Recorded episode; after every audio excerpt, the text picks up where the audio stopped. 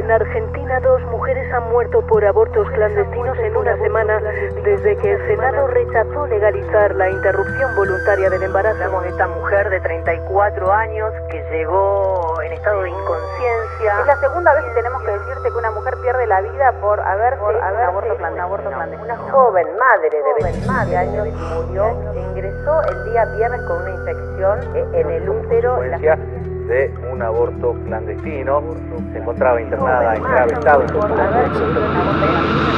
En Argentina, en diciembre del 2020, se terminó con una de las grandes deudas de la democracia al sancionarse la ley número 27.610 de interrupción voluntaria del embarazo. Resulta aprobado con 38 con 38 votos afirmativos y 29 negativos. Desde el 2007, la campaña nacional por el derecho al aborto legal, seguro y gratuito venía presentando sistemáticamente un proyecto de ley. Recién en 2018, y producto de un fuerte empuje de la marea verde, se logró su tratamiento en el Congreso.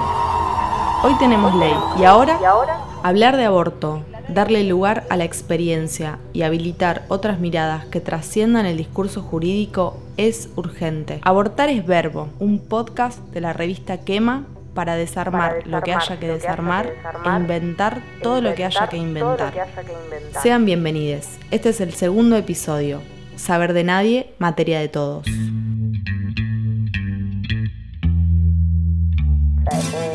Tema de salud pública en el cual las mujeres están muriendo eh, en cada momento que se retrasa. Sabemos que es muy importante en la lucha saber qué lugar ocupamos como mujeres. Nosotras somos por nosotras mismas.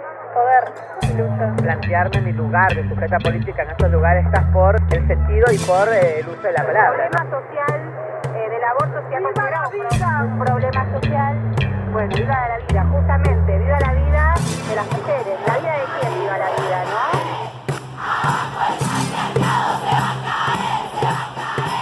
Aborto legal y la anticoncepción segura y eficaz son derechos humanos a los que debemos acceder todas las mujeres del mundo. A los que debemos acceder todas las mujeres del mundo.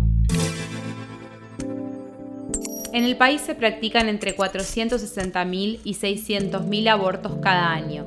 En los hospitales públicos de todo el país se registran 53.000 internaciones por abortos al año. Del total, alrededor del 15% corresponden a adolescentes y niñas menores de 20 años y alrededor del 50% a mujeres de entre 20 y 29 años. Prohibir el aborto nunca logró disminuir su cantidad. En Argentina se abortó, se aborta y se seguirá abortando. Garantizar condiciones seguras respetuosas y accesibles para esta práctica es urgente.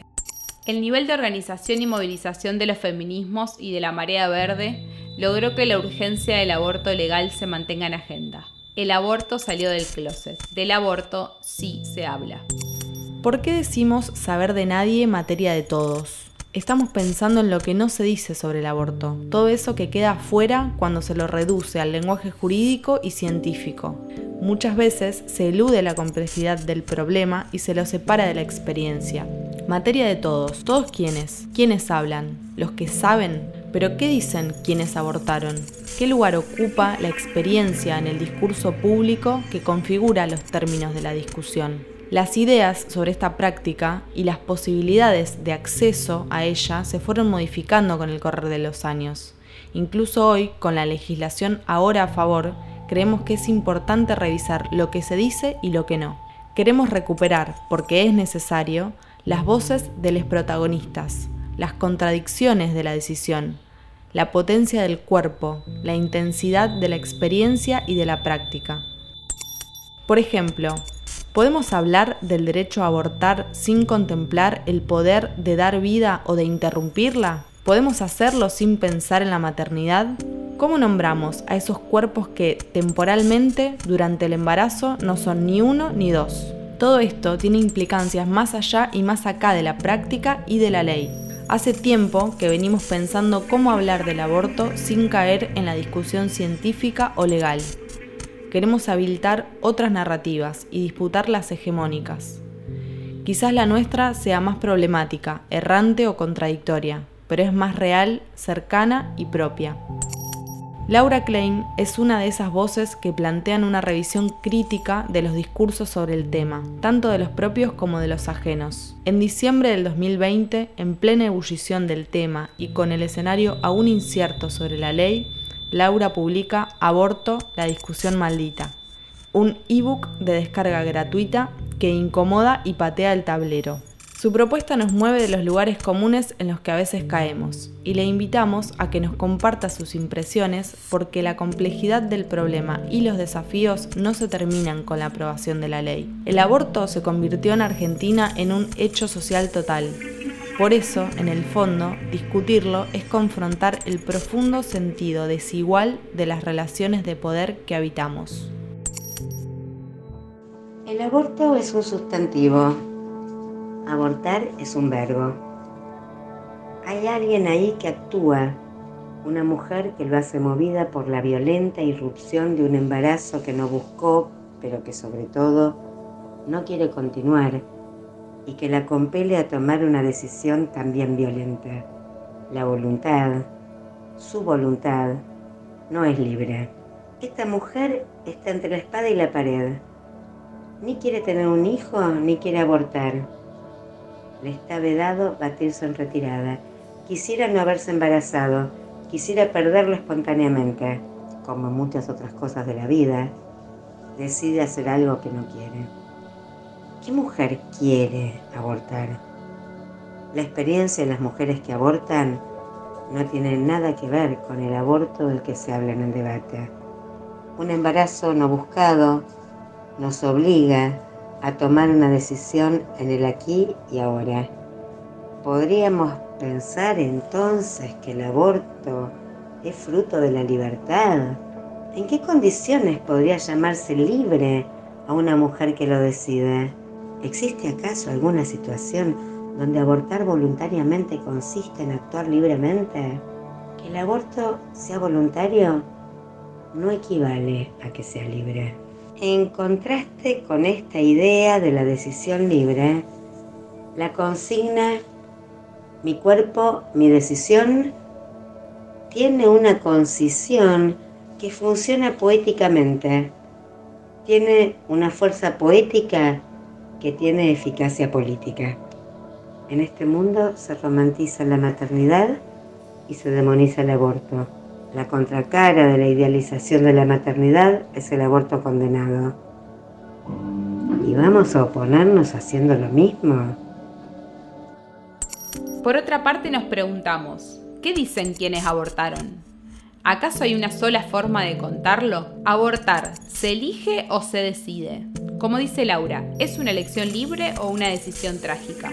Liberar el aborto de la clandestinidad sigue siendo un objetivo urgente, la promulgación de la ley es un paso enorme, pero aún queda un largo camino de lucha para efectivizarla en todo el país. Apostamos a hacerlo sin despojarlo de su costado incómodo, su rasgo angustioso, su intensidad. Nos acercamos a historias reales, mujeres que decidieron abortar bajo la ley, contra la ley, estando de acuerdo o no con su legalización. ¿Y, vos estabas convencida? No, para nada. Tu hijo el que vas a sacar, ¿no? Y después cuando ya me di cuenta de lo que había hecho, eh, fue algo muy traumante. No sabía que era una nena. Mm, no lo sé, yo no creo que sea un trauma. Para mí no significó un trauma. Eh, no fue una experiencia yo ahora cuento ni con angustia, ni con dolor.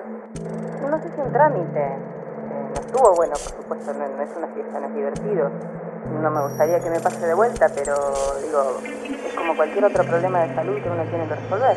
Eh, en mi caso creo que tuve el doble privilegio de ser consciente de que sobre mi cuerpo decido yo eh, y el privilegio de tener eh, los, recursos económicos y, humanos necesarios para resolver. Me atendió una doctora y me dijo que, mm, bueno, me cagó a pedo por haber tomado las pastillas, eh, me dijo que me iba a morir, que era lo peor, que era la peor mujer del mundo. Yo, 19 años, yo me sentí una nena, lloraba, lloraba, lloraba y le preguntaba que qué hacíamos y me dijo que, ella iba a, tener, iba a tener que denunciarme y si no, no me denunciaba le tenía que pagar para que me pudiera hacer el legrado. Cuando decidí abortar tenía 24 años, lo hice en mi casa acompañada con mis amigas, también con mi mamá, eh, con mi soprostol, eh, con todas las indicaciones, los cuidados y lo que hay que saber. Tuve acceso a esa información. Eh, gracias a eso también no, no, fue en lo físico ni en lo anímico un, un acontecimiento traumático en mi vida. Estoy muy segura de la decisión que tomé, no me arrepiento. Elegí no ser madre eh, en ese momento y, lo hice por suerte en condiciones que hoy me permiten tener la posibilidad de volver a elegir, que, es el derecho que tenemos todas. Abortaron nuestras abuelas, nuestras bisabuelas, nuestras madres, nosotras. Aborté en junio de este año. Para mí fue, acompaño a mujeres a abortar desde hace más de dos años, de ese momento, y fue como, me dolió un montón. Nunca más le volví a decir a las mujeres que no les iba a doler tanto. 2006 uno, de mis abortos. Estuve acompañada por mi pareja y dos de mis hijos. Fue, fue cuidado porque estaba entre estas personas que estudiaron todos estudiamos el manual y qué es lo que podía pasar o no, así que hoy por hoy este, de esas personas que me acompañaron eh, y yo, eh, esas dos hijas y yo somos socorristas. El proceso de aborto fue cuando tenía 23 años, fue el año pasado, a veces nos juzgan de que abortar es, fácil y no sé cómo lo puedo explicar, que es, no sé, que no sentís nada y lo tenés lo, y lo, lo, tirás a la basura como siempre te lo quieren plantear, pero no es así. Me agarró un alivio, un, eh, es una carga para mí emocional, sino no solo por el hecho de haber abortado, sino por pensar que lo que yo quería en ese momento no era el tener un hijo. Yo ya tengo dos hijos, o sea, yo ya tengo dos, y siempre decidí no tener más hijos. Para mí es necesario contarlo, es necesario contar la desesperación que yo pasé. Yo iba a un colegio público con un centro de estudiantes muy activo y no sabía que era la misoprostol hasta que lo escuché en un encuentro de mujeres. Muy difícil hablar con alguien porque no sabes qué piensa al respecto, qué puede hacer, cómo te puede perjudicar. Eh, tenía miedo de ir a un hospital, tenía miedo de ir a un hospital después. Nada, aborté súper recontra acompañada en mi casa. Eh, el aborto acompañado y feminista es un descubrimiento maravilloso y es un trabajo maravilloso. Esto de que abortamos todos los días, todo el tiempo las mujeres y esto de eh, hacerlo que, que es un, acto cotidiano en la vida de las mujeres. Bueno, al principio nos costaba, nos costaba nombrarlo, de hecho, nos costaba con mi compañero decir que habíamos abortado. Eh, nos costaba hablar de eso con, todos nuestros conocidos, pero porque mm, sabíamos que nos iban a juzgar. Eh, mi grupo de amigas son todas madres y ellas jamás habían pensado en esa decisión y, yo me lo guardé por, por miedo a que me juzguen más que nada.